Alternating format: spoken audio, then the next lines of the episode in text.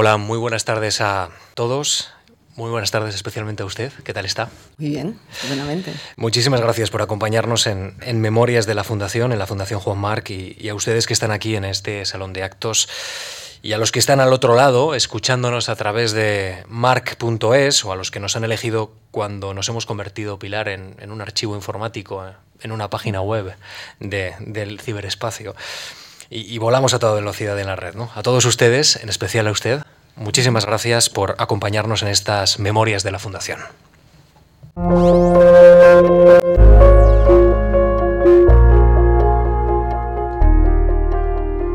Radio March, Memorias de la Fundación.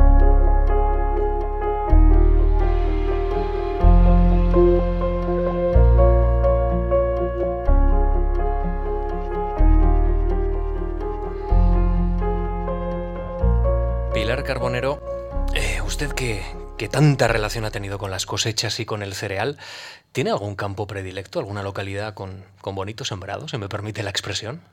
Bueno, Efectivamente, los campos de cereales son fascinantes. Aquí en España están demasiado yermos los cultivos en general, pero sigue habiendo campos interesantes a las orillas, por ejemplo, muy cerca de Madrid.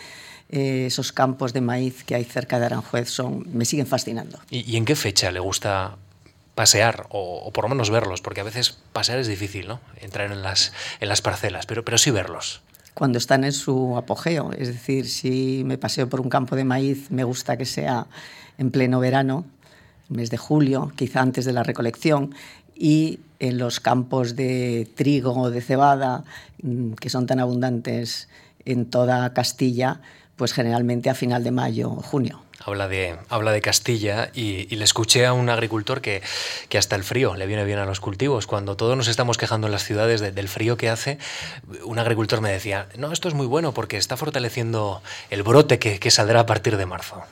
Bueno, esto es un poco complicado porque hay efectivamente los cereales de invierno, esos que se sembraban a principio del otoño y que era imprescindible que pasaran por esos meses de frío para que la espiga cuajara en el término de los agricultores, pero cada vez más y dada la eh, escasez de tierras de cultivo que cada vez eh, y de aquí a 2050 se va a ir produciendo cada vez con más intensidad, los agricultores siembran cada vez más los cereales de primavera, si me refiero a trigo y cebada, es decir, son de los que eh, no necesitan ese frío de invierno y tienen ciclos mucho más cortos. Claro, me imagino que la naturaleza ha hecho de la necesidad virtud, ¿no? Ha tenido esa, forma de adaptarse a, las condiciones orográficas españolas y también a las, a las climatológicas. Y, y, esto es algo que muchas veces se nos olvida a los de la ciudad. Bueno, la naturaleza y también los agrónomos. Es decir, que a mediados del siglo XX hubo un agrónomo, Norman Borlaug, a quien le dieron el Premio Nobel de la Paz por su desarrollo precisamente de los cereales de talla corta, que prácticamente no es una variedad que se vaya a sembrar en España y no en Katmandú, sino que se puede sembrar en, todas las partes del planeta y que además va a poder eh, permitir que se hagan dos cosechas al año en el mismo terreno. Usted piense que ya ahora mismo somos eh, más de 7.000 millones y que para 2050 seremos 9.000 millones de personas. La tierra agrícola no va a aumentar, va a ser un bien cada vez más escaso y el agua dulce tampoco. Entonces, tenemos que poner toda nuestra técnica y, nuestro, y todo nuestro conocimiento científico para tratar de aprovechar estas dos circunstancias y tratar de desarrollar nuevas variedades que sean de ciclo corto y permitirnos hacer, si se puede, dos cosechas al año, tal y como ocurre, por ejemplo, ahora mismo en la pampa húmeda argentina, donde a una cosecha de soja le puede seguir una de trigo, o incluso ya se está haciendo también en la llanura indogangética, en la India, donde en la época de los monzones se puede sembrar arroz y a continuación, en la época seca, digamos, se puede eh, sembrar trigo. Es decir, los agrónomos no podemos perder de vista estas dos circunstancias. La tierra cultivable es un bien escaso y cada vez lo será más, y hay que tratar de obtener nuevas variedades que aprovechen mejor el agua dulce, que también es un bien escaso. Eh, le preguntaba mm, eh, esta, esta, relación entre la naturaleza y, digamos, el hombre, eh, fundamentalmente porque en esta época de grandes ciudades, de, una cultura urbana y, de medios de comunicación que fundamentalmente hablan para los que están en las ciudades, eh, mm, nos olvidamos que muchas veces nuestro origen está en el campo. Eh, ya no solo el de nuestras generaciones o el de nuestras familias, un abuelo que nació allí o, un pariente, desde luego, que tenemos. Eh, no nos enteramos muchas veces que, tenemos más que ver con el campo de lo que creemos. ¿Esto por qué es, Pilar? ¿Esto se, ha parado usted a pensarlo? Bueno, realmente la población humana mm, se está concentrando en las ciudades en 2050 se piensa que el 70% de la población mundial vivirá en grandes ciudades. Esto va a plantear unos problemas no solamente de producción de alimentos, sino también de distribución eh, y comercialización de esos alimentos. Pero sí que es cierto que ahora una cosa que desde luego en mi generación no ocurría nunca, a los niños hay que llevarles a las granjas escuelas para que sepan que los pollos no están en el supermercado directamente, ¿no? que los vean repicotear. Eso antes no ocurría porque todos teníamos un abuelo en, el campo, todos habíamos visto mm, crecer las espigas, eh, cómo estaban allí los cerditos y, otros animales eh, domésticos, cómo se les alimentaba, etc. Estábamos mucho más vinculados al terreno. Y otra, otra cuestión que ha ocurrido es que generalmente las ciudades cuando se fundaron hace muchos, muchos, muchos años, fue generalmente cerca de, las, eh, de los ríos, de las aguas buenas y esos terrenos de cerca de los ríos suelen ser también bastante fértiles. La comida estaba cerca de las ciudades. Al agrandarse las ciudades, con el ladrillo nos hemos comido una gran parte de esa tierra buena agrícola. Por ejemplo, la Vega de Granada es un, es un, es un ejemplo muy claro. Es la, la tierra más fértil de España, es la de la Vega de Granada.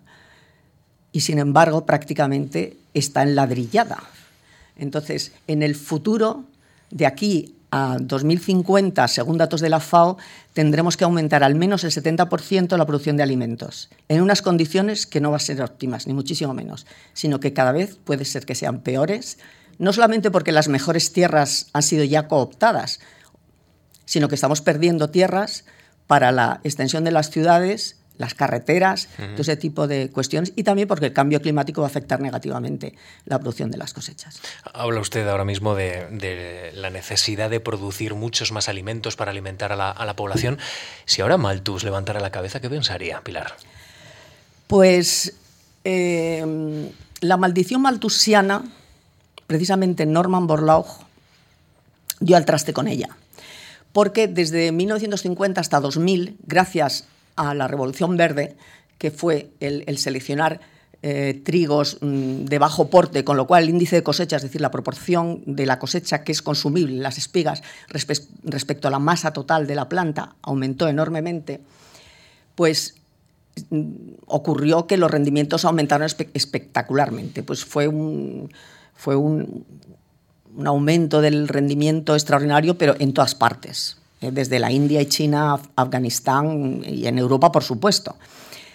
Pero eh, una cosa equivalente a lo que ocurrió con la implantación de los híbridos americanos en maíz a principios del siglo XX, que luego se extendió en los años 30 y 40. Y hoy en día todo el mundo siembra híbridos, híbridos en Madrid. Es decir, que en ese momento la producción de alimentos aumentó por encima del aumento de población. Pero eso ya se está equilibrando. Entonces yo creo que ahora mismo se necesita un cambio de paradigma, se necesita un, no sé, una idea genial, porque ya se siguen aumentando el rendimiento de las cosechas básicas de los cereales fundamentalmente, pero ya los aumentos son ya asintóticos a lo que a un máximo.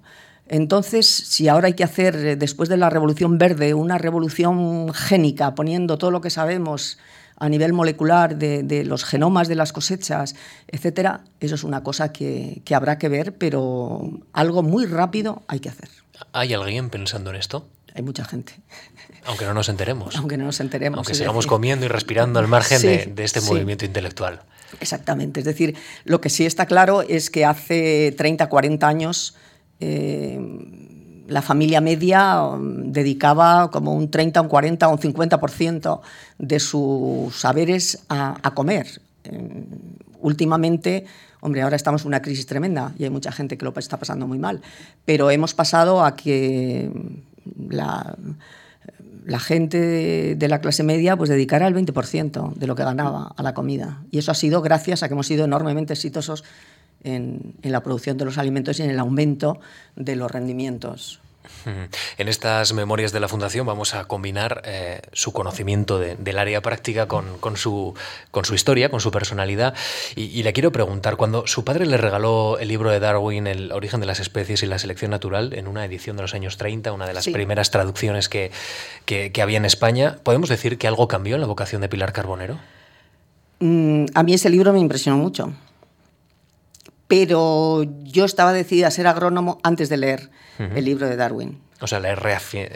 Me reafirmó lo que estaba haciendo. Es decir, mm, yo me dediqué a ser agrónomo, pues porque había vivido el campo, porque con mi padre iba muchísimo al campo, porque me gustaba mucho ver cómo organizaba él toda la distribución de las cosechas. La... Recuerdo que él ordenaba aquello muy bien pensando en su explotación pecuaria, porque para eso era él veterinario, y entonces decía, pues ahora en el invierno hay que preparar heno para estos animales y tal, vamos a sembrar avena, avena, beza, esa mezcla le encantaba, o cebada, beza, era un cereal y una leguminosa. Y yo recuerdo que se peleaba mucho con el agricultor que llevaba la historia porque él decía, hay que cortar eso antes, hay que ensilarlo antes de que salgan los frutos, porque el agricultor de turno le gustaba ver que la beza ya había producido sus frutos. Y mi padre decía, no se sabe científicamente que la, mejor calidad de la proteína es la proteína de hoja. Cuando está en floración hay que hacer la primera corta. Entonces, todo ese tipo de cosas a mí me gustaba mucho, cómo organizaba todo.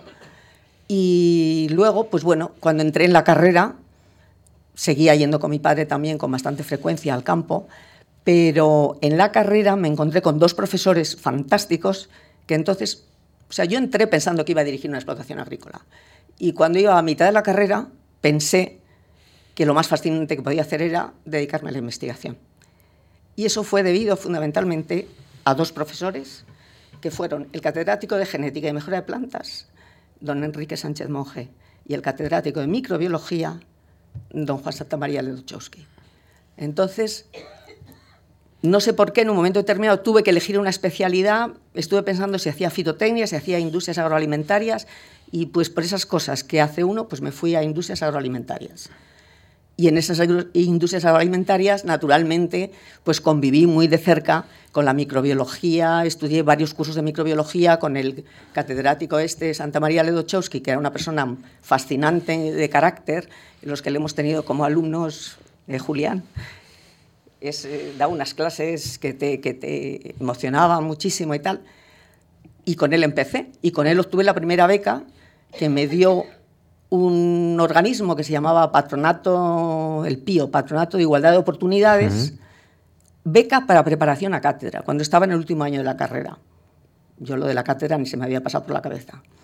Pero eso implicaba que estaba allí cacharreando y aislando microorganismos en el laboratorio de microbiología.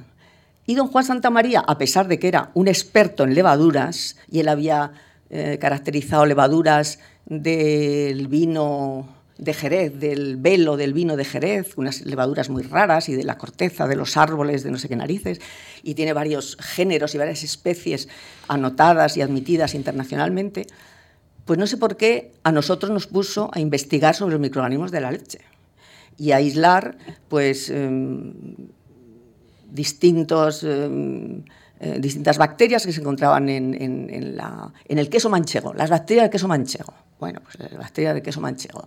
Y también de, las, de los yogures y de todas estas cosas. Pero sin, sin una idea muy fija de qué es lo que queríamos hacer.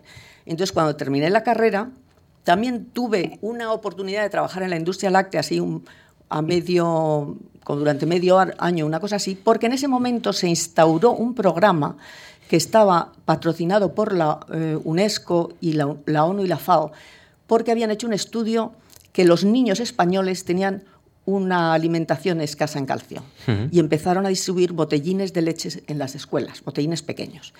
Y entonces a mí, me, a través del, profesor de Industrias de la Leche, me buscaron también una participación y yo lo que tenía que estar era encargada del control de calidad de los botellines que se distribuían en toda España. Con lo cual yo viajaba, era joven, me gustaba viajar, tomar muestras, conocí muchos rincones de España, cosas muy curiosas, anécdotas.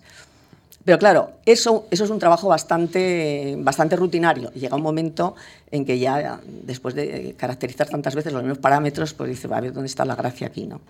Y entonces salieron estas becas de la Fundación March y pensamos, digo pensamos, porque el que luego sería mi marido, que era también compañero de, de la escuela de, de, agrónomos, García Olmedo, pues dijimos, nos tenemos que ir a Estados Unidos, a un sitio que funcione tal. Y, y entonces encontramos que en Minnesota, en las Twin Cities, en Paul, Minneapolis, era una universidad que tenía un poco lo que los dos queríamos. Un departamento de Dairy Sciences, de ciencias de la leche, y otro departamento de química de los cereales, que era lo que quería eh, mi marido. Entonces pedimos los dos una beca a la Fundación March y nos las dieron a los dos, independientemente.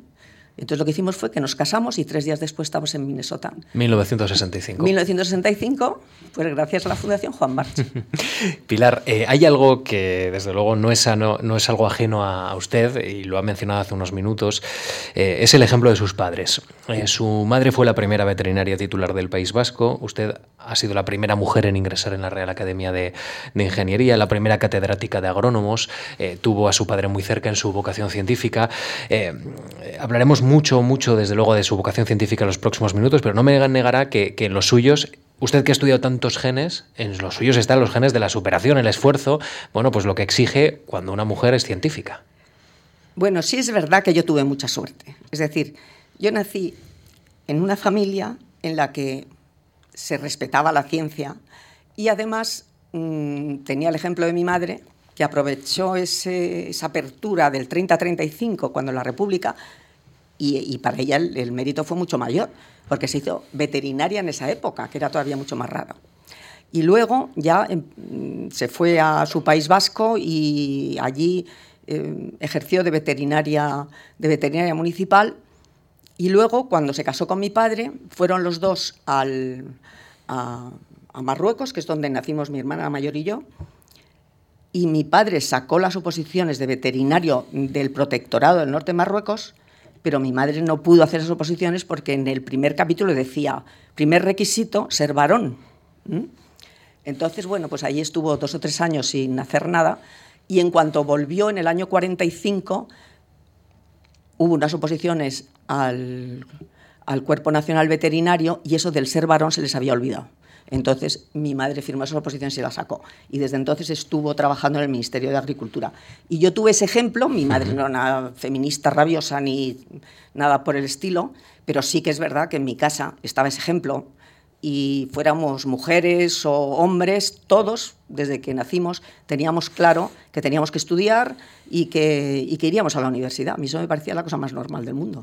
Luego me di cuenta que no era tan normal, pero bueno, en esa época. Ya tenemos algunos retazos de la personalidad de, nuestra invitada hoy, en esta tarde de, viernes, en Memorias de la Fundación. Pilar Carbonero es catedrática de Bioquímica y Biología Molecular de la Escuela Técnica Superior de Ingenieros Agrónomos de la Universidad Politécnica de Madrid. Con su permiso, Pilar, y con la ayuda de, Lucía Franco, vamos a, a repasar su carrera. Así. Pilar Carbonero es catedrática de Bioquímica y Biología Molecular en la Escuela Técnica Superior de Ingenieros Agrónomos de la Universidad Politécnica de Madrid, universidad a la que lleva vinculada gran parte de su vida académica. En 1964 obtiene el grado de ingeniero agrónomo. Al año siguiente obtiene una beca de la Fundación Juan Marc para investigar en la Universidad de Minnesota, Estados Unidos. En 1968 lee su tesis doctoral con la que obtiene el premio extraordinario. En 1983 participa en el ya histórico Miami Winter Symposium, que fue el foro donde se anunciaron los nuevos métodos que permitieron obtener plantas transgénicas. Puede decirse, por tanto, que la científica Pilar Carbonero asistió al nacimiento de la ingeniería genética vegetal y hasta hoy hasta hoy sigue investigando en ese ámbito, en el de la genética, en el de la biotecnología de plantas. Pilar Carbonero es miembro de la European Molecular Biology Organization, EMBO. Ha sido vicepresidenta de la Sociedad Española de Bioquímica y Biología Molecular. También ha ocupado puestos de responsabilidad en varias instituciones de su ámbito de investigación, tanto en Europa como en Latinoamérica. Ha recibido, entre otros galardones, la medalla de la Universidad Politécnica de Madrid y es la primera mujer en entrar en la Real Academia de Ingeniería ha publicado cerca de un centenar de trabajos de investigación en prestigiosas revistas científicas y ha dirigido en torno a una veintena de tesis doctorales. Bueno, muy bien, está claro que ahora mismo no se pueden tener secretos, ¿no? Está todo en la web. bueno, en la web y... Sí, sí, no, pero está muy bien. Y en los discípulos que la acompañan y mucha gente que habla de usted y, habla, y habla bien. Eh, me he tomado la licencia de ponerle una canción de un norteamericano. Sé, que le gusta Estados Unidos, sé que usted disfrutó mucho, en Minnesota y le sirvió mucho. No sé si conoce a Jack Johnson, es un cantante, eh, digamos, de la música moderna, pero, pero que conecta mucho con la música tradicional norteamericana. No good with faces and I'm bad with names. Gave me directions, but it's all the same. Uh-huh. I'm lost. I'm too tired to try. Street lamps are broken black the way I came. Who broke the moonlight? Watch you wax and wane. Uh-huh. I'm lost. Pilar fue usted científica en una época en la que la mujer lo tenía muy muy difícil, eh, pero no solo para estar en un laboratorio, sino para cursar una, carrera. De alguna manera, eh, ¿la ciencia reconoce el papel tan relevante de la mujer de hoy? Es decir, ¿ocupa el papel en los laboratorios y en los premios científicos que debe ocupar la mujer, su aportación a la ciencia hoy? Bueno, realmente hoy hay cada vez más mujeres dedicadas a la investigación eh, que sean líderes de grupo, no todas las que, las que debieran. Y todavía, por ejemplo, el porcentaje de mujeres catedráticas en la universidad sigue siendo por debajo del porcentaje mm, de hombres, a pesar de que se gradúan más mujeres y en tesis doctorales, yo ahora mismo no tengo los datos, pero los he tenido en algún momento que he tenido que escribir sobre ello. Eh, hay bastantes más o menos equilibrados el número de eh, personas eh, de ambos sexos que hacen la tesis doctoral. La primera diferencia grande se observa en, hasta ahora en los llamados contratos Ramones y Cajales, que son esos contratos de cinco años que no sé si están en vías de extinción o no, pero que han sido verdaderamente extraordinarios para vincular a los jóvenes profesionales a las universidades españolas. Son contratos de cinco años después de haber hecho una estancia postdoctoral en el extranjero Em, y, ahí ya se nota una gran diferencia. Eh, hay más hombres que mujeres en los contratos de este tipo. Entonces, yo no sé si también, también ocurre una cosa, y es que desde el punto de vista de la fisiología, la fisiología tampoco va a favor de las mujeres. Es decir, en el momento en que hay que hacer un esfuerzo eh, mayor, dedicarse más intensamente a obtener más resultados, a trabajar más, a hacer más publicaciones, es justo en los años de la maternidad. Entonces, mm, aunque hoy en día se puede retrasar la maternidad hasta, pues yo qué sé, los 40 años y no pasa nada porque hay controles, etcétera, pero sí es cierto que eso fisiológicamente es un hándicap. Y entonces hay que tener mm, mucha decisión y una gran, un gran deseo, porque eh, la ciencia es emocionante, o sea, el, llegar un día a un laboratorio eh, es lo menos rutinario que hay, ¿no? Y ver con un, descubrimiento que a lo mejor tú habías hecho una hipótesis que no era exactamente esa, ¿no? ¿El ensayo error es emocionante también? Es muy emocionante. Y a, veces decepcionante también, entiendo. También decepcionante, pero cuando uno mm, obtiene un resultado que no es el que esperaba, muchas veces si uno se para a pensar, a lo mejor descubre una cosa más interesante de la obvia que había planteado. O sea, y eso a mí me ha pasado varias veces. Mm, entonces, mm, hay que estar muy, muy encima, es una cosa que te la llevas, que le das vueltas, que te desvela por la noche si estás muy interesada en determinadas cosas. Y eso también lo decía Severo Ochoa, el placer de descubrir. El placer de descubrir es una emoción eh, muy particular, muy particular. Y eso a mí me sigue emocionando también cuando veo en, el pequeño grupo que ya me queda, porque yo he sido catedrática de la Universidad Politécnica hasta julio, hasta el 31 de julio de este año, y ahora soy profesora emérita, catedrática emérita durante este, durante este año. De alguna manera, eh, la ciencia eh, en nuestro país, y afortunadamente, desde luego, tiene una imagen muy diferente a la de los años 60, cuando usted entró en, comunicación con esta mm. fundación, con la Fundación Juan Marc. ¿Qué recuerda de aquellos tiempos? Pues cuando, cuando, digamos, eh, compara aquellos años con, los actuales, ¿habrá algo bueno de aquella época que no esté y, habrá cosas que, desde luego, afortunadamente, hemos mejorado? Sí. En, en aquella época éramos pobres, pero teníamos la sensación de ir mejorando, cada vez un poquito más, un poquito más. O sea, nosotros, por ejemplo, cuando llegamos a la escuela de agrónomos, nos hacíamos nuestros propios aparatos de electroforesis. Eh, cortando el, plástico y yendo a, comprar mm, los electrodos de platino.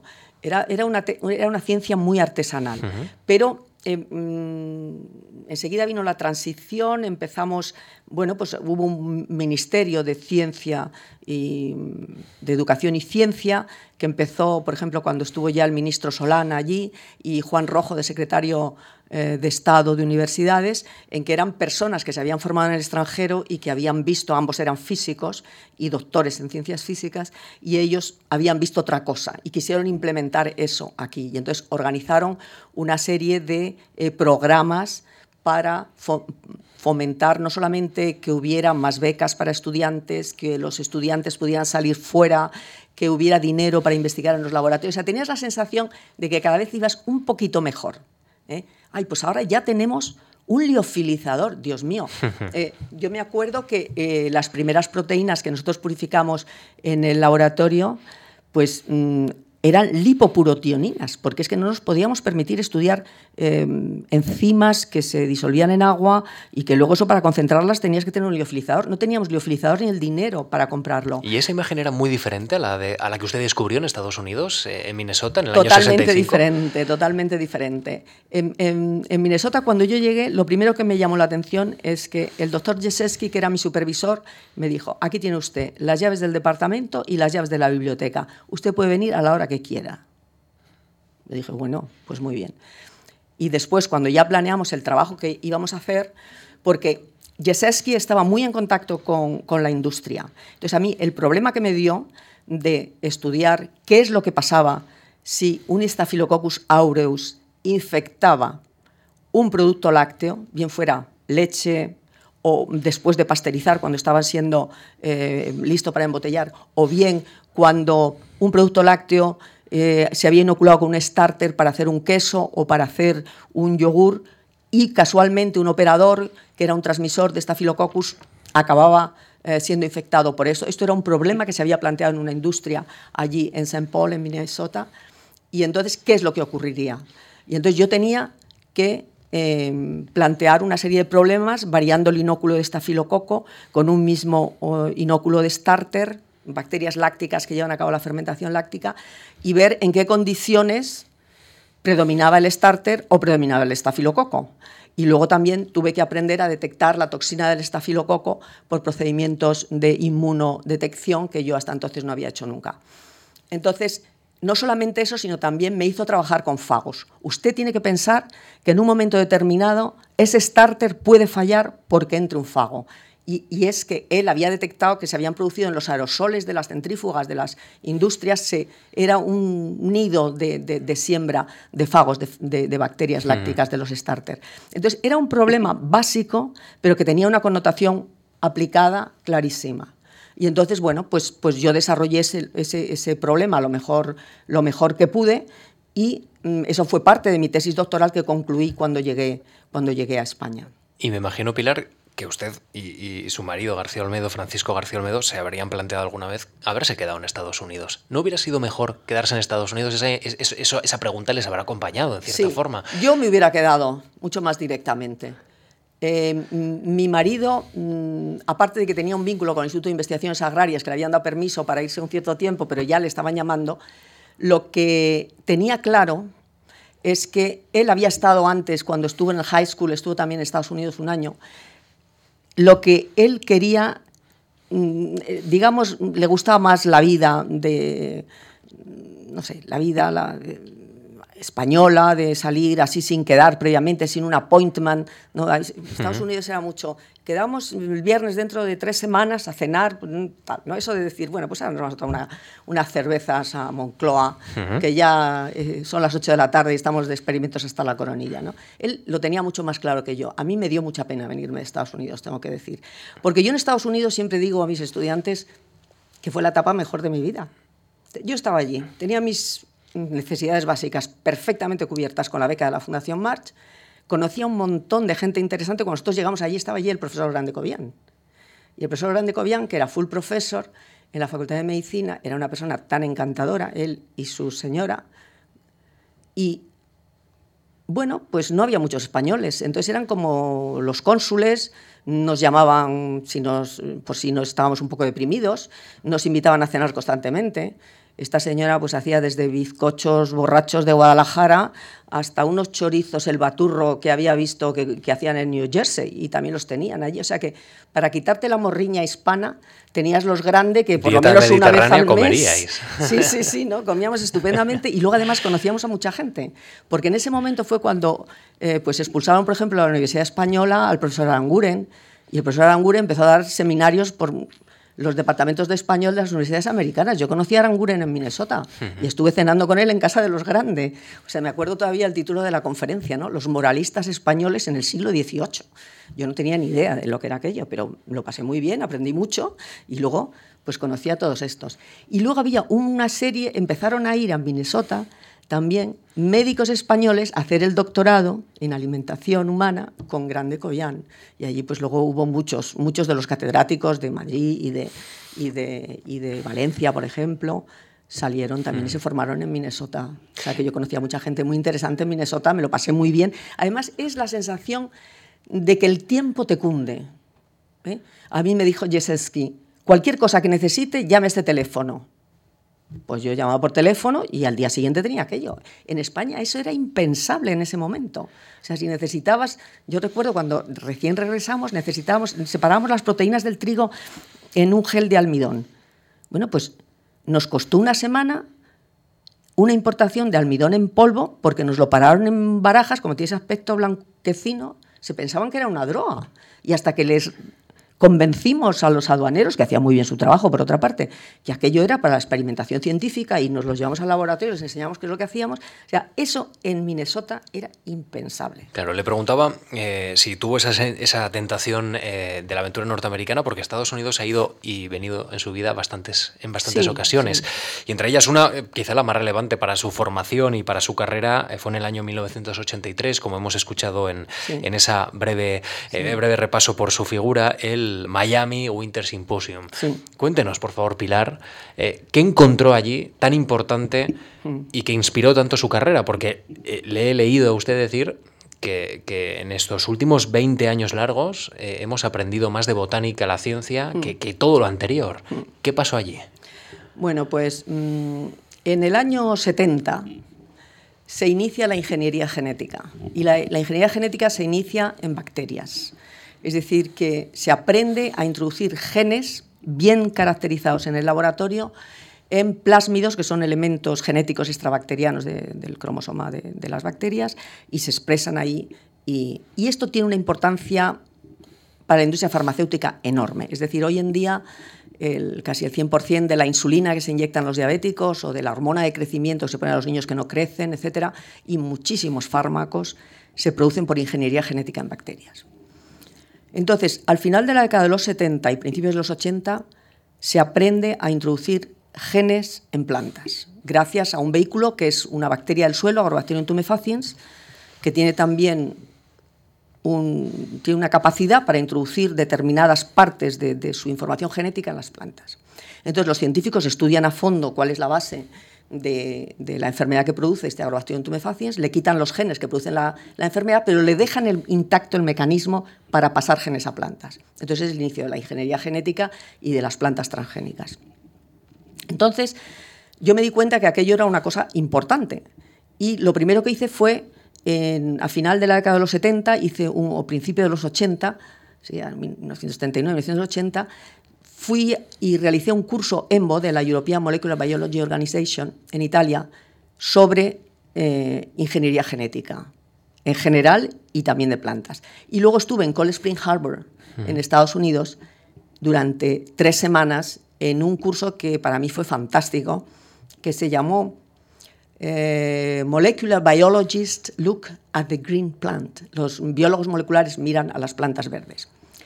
Y yo allí conocí a Barbara McClintock, la premio Nobel por los genes que brincan, por los transposones que esta había empezado también toda su carrera y el primer evento de transposición lo describió precisamente en maíz.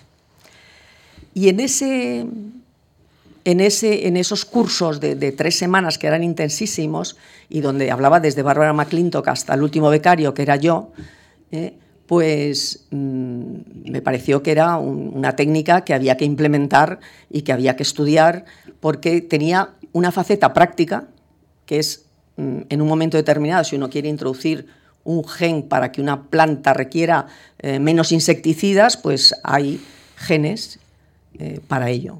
O si mm, queremos modificar la composición del grano de, arroz para que mm, produzca un beta-caroteno, que es el precursor de la vitamina el famoso arroz dorado, etcétera nosotros ahí vimos que era una posibilidad tremenda y nuestro grupo fue el primer grupo que clonó un, gen de plantas.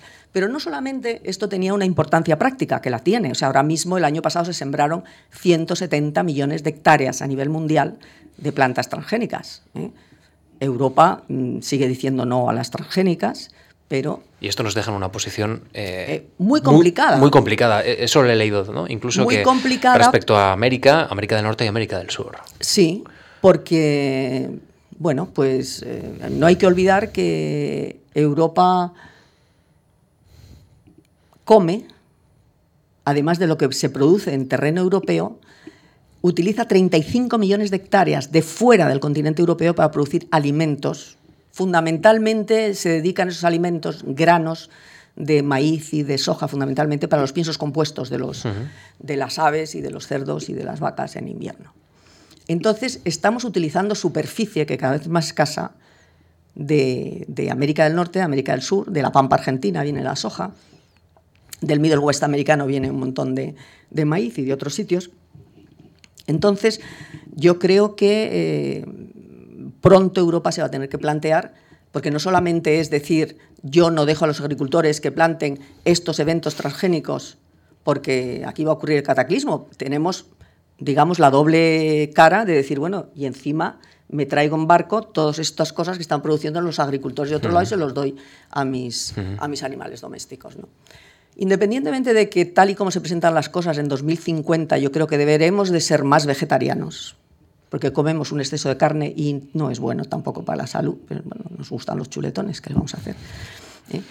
Sin embargo, precisamente eh, no podemos seguir utilizando granos para alimentar a nuestros animales, que luego ya la transformación de las calorías, eh, pues necesita, es una, transformación 3 a 1, por ejemplo, en el caso de, las aves, y de 5 a 1 ya si suben ustedes en la escala de, los cerdos, y no digamos ya si es un, chuletón. ¿no? Las calorías de un chuletón significan como 6 o 7 u 8 de, pienso. ¿no? Entonces, tenemos que ser un poquito más vegetarianos, y eh, esta situación. Tenga usted en cuenta que utilizamos, importamos tantos granos y tanta comida en toneladas como los africanos.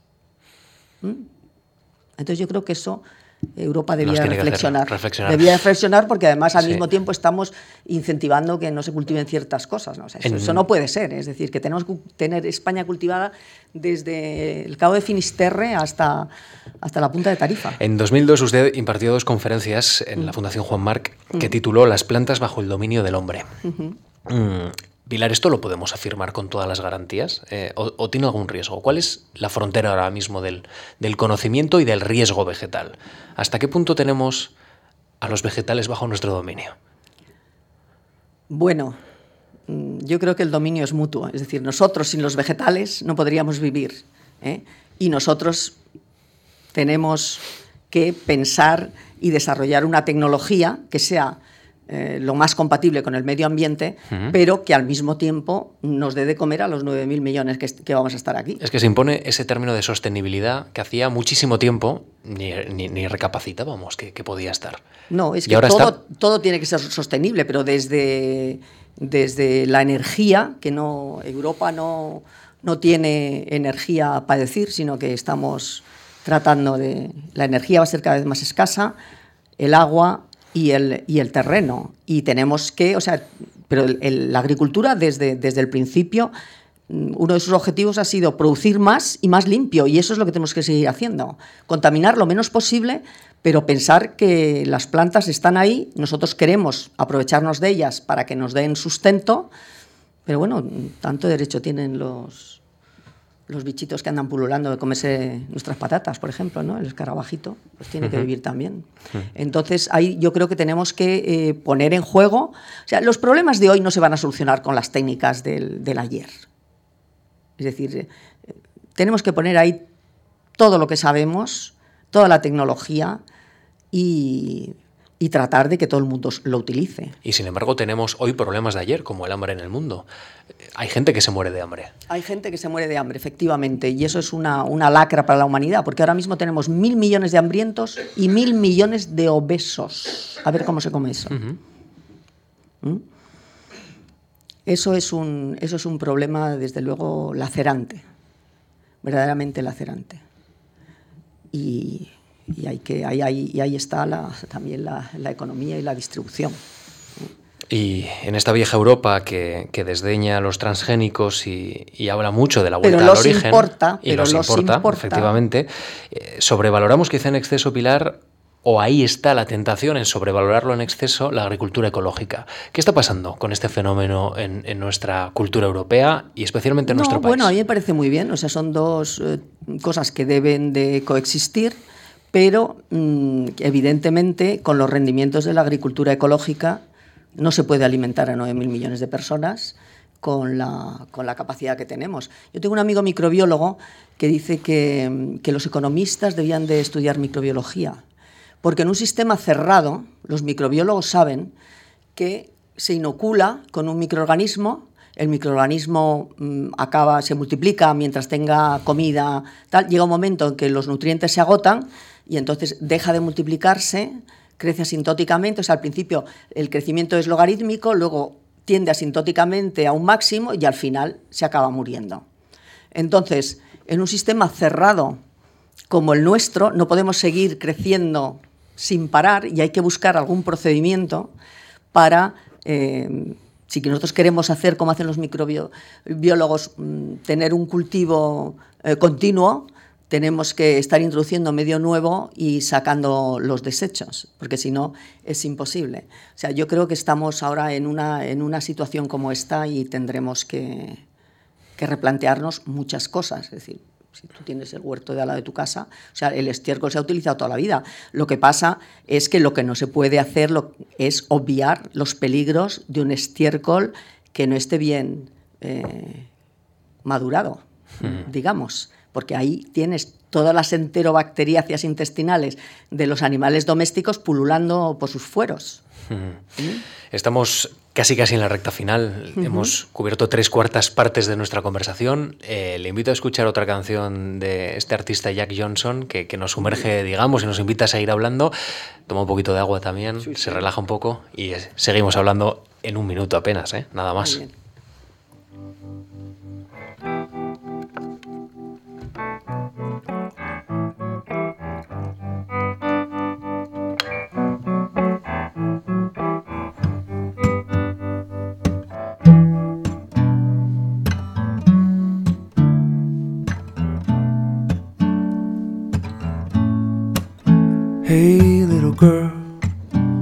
Might not know this song. This is not the kind of song that you could sing along to, but hey, little girl, maybe someday. At least that's what all the good people will say. Hey, little girl, now look what you done. Pilar Carbonero, la crisis ha herido de muerte a la ciencia en España. Ay, Dios mío. La crisis sí que ha afectado a la, a la ciencia, a la ciencia en España. sí. Eh, a mí me preocupa mucho, sobre todo, el porvenir de la gente joven, formada, que es nuestro recambio. Es decir, eh, plazas en las universidades. Yo sé que hay que seleccionar bien a gente. La universidad tiene que no solamente impartir conocimiento, sino que tiene que estar en, investigación, en primera línea, porque el estar en investigación hace que tus clases transmitan lo que es investigar y, transmiten eh, lo más nuevo que hay. ¿no? Y claro, ahora mismo nos encontramos con una situación que una serie de personas que han hecho una buena carrera, porque si desde luego no tienen una nota media más allá del notable, entre el notable y el sobresaliente, no obtienen una beca para hacer un doctorado. Un doctorado emplean cuatro años. Antes lo que normalmente se hacía es después irse un par de años a un sitio verdaderamente de excelencia para ver cómo se hacía la ciencia de frontera y regresabas luego y generalmente pues no tenías demasiada dificultad en eh, encontrar un puesto en la universidad, en el Consejo Superior de Investigaciones Científicas, en el Instituto de Investigaciones Agrarias, etc. yo no lo tuve. Y además que nunca me planteé que iba a tener difícil encontrar un puesto, el puesto que yo quería. ¿no? Y bueno, es verdad que no todas las cosas se hicieron bien, pero yo creo que hay muchísimos departamentos que ahora mismo ya no es tan distinto como cuando yo me fui con la beca de la Fundación Juan March a la, Universidad de Minnesota es que la diferencia entre los departamentos mm, españoles y, los americanos eran como de la noche al día. O sea, es que te, llamaba la atención todo. ¿eh? La facilidad con que se obtenían todo, la, te exigían las cosas, pero nunca el, tiempo te cundía tanto como, como cuando estabas allí en Minnesota. Entonces, ahora mismo lo que ocurre es que esta gente se ve abocada a que se tienen que ir para siempre ¿Cree usted que no van a volver? Mm, yo creo que no lo sé. Es decir, eh, el otro día una de mis últimas doctorandas, que está ahora mismo en San Francisco, trabajando en, biocombustibles y, y, investigando en algas que producen hidrógeno y estas cosas, decía que estaba encantada de la vida, pero que en Berkeley había más españoles que chinos. Y yo dije, Dios, qué raro, ¿no? Porque siempre ha habido mucho oriental en toda esa zona del Pacífico. Bueno, a lo mejor era un poco exagerada, ¿eh? porque esta niña es un poco exagerada, pero la verdad es que estaba la más de contenta allí y decía aquí, o sea, no, se, no se encontraba, digamos, diciendo, o sea, más de una tortilla de patata se comerá, seguro, ¿no?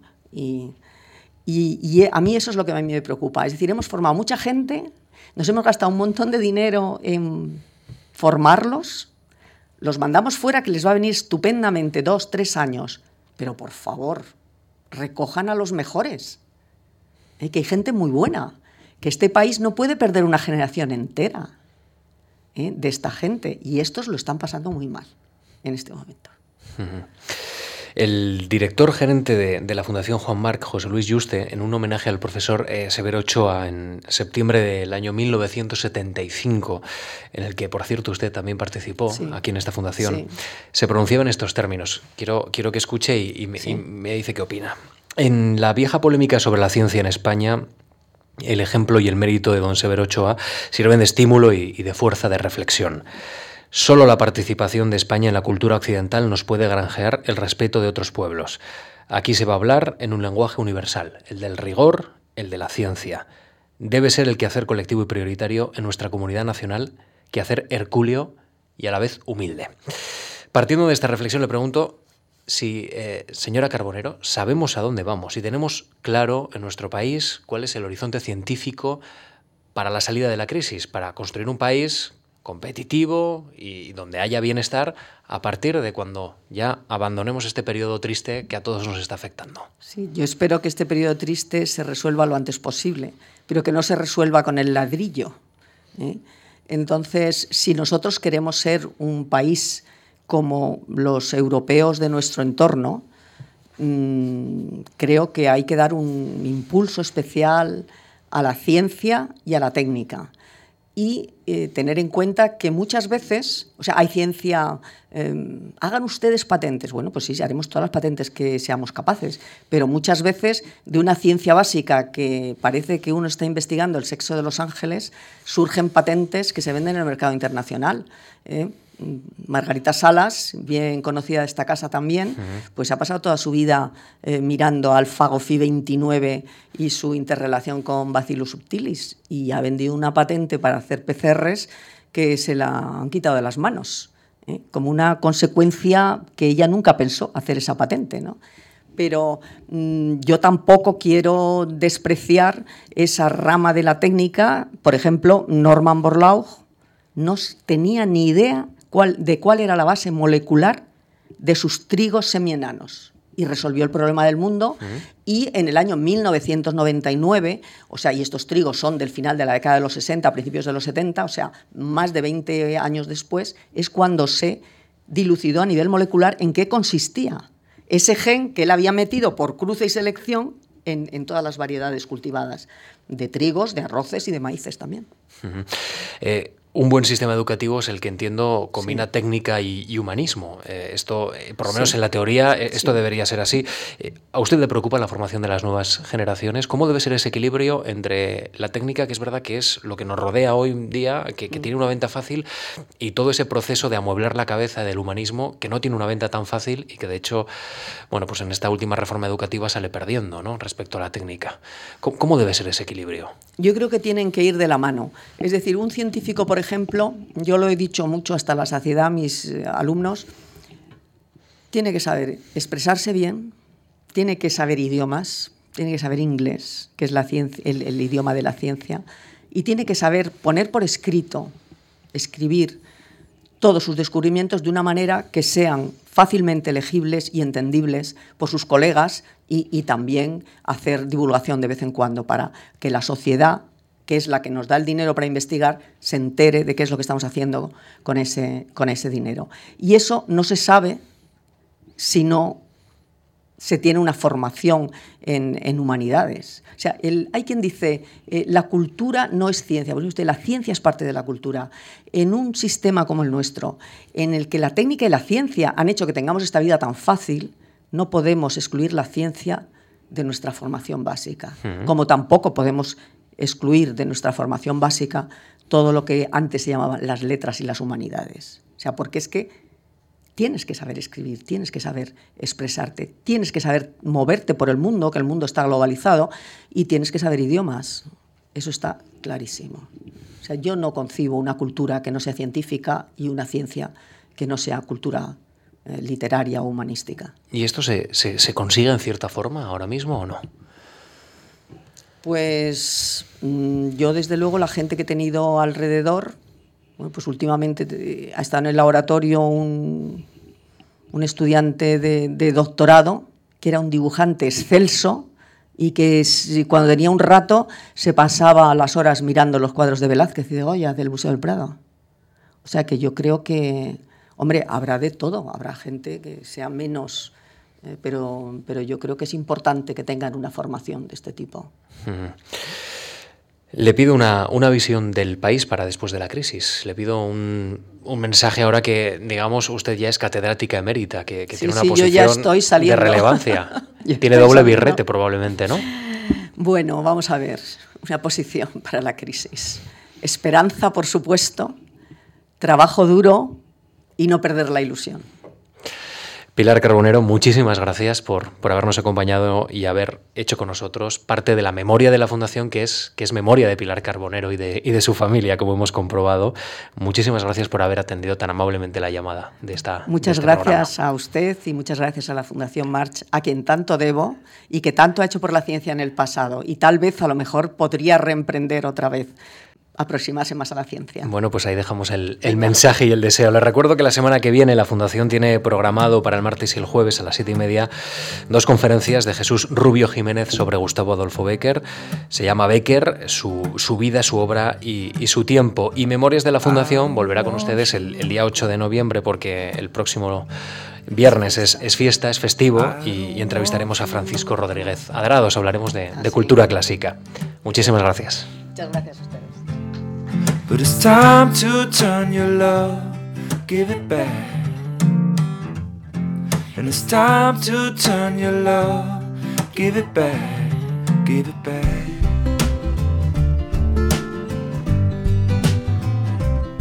Give it back.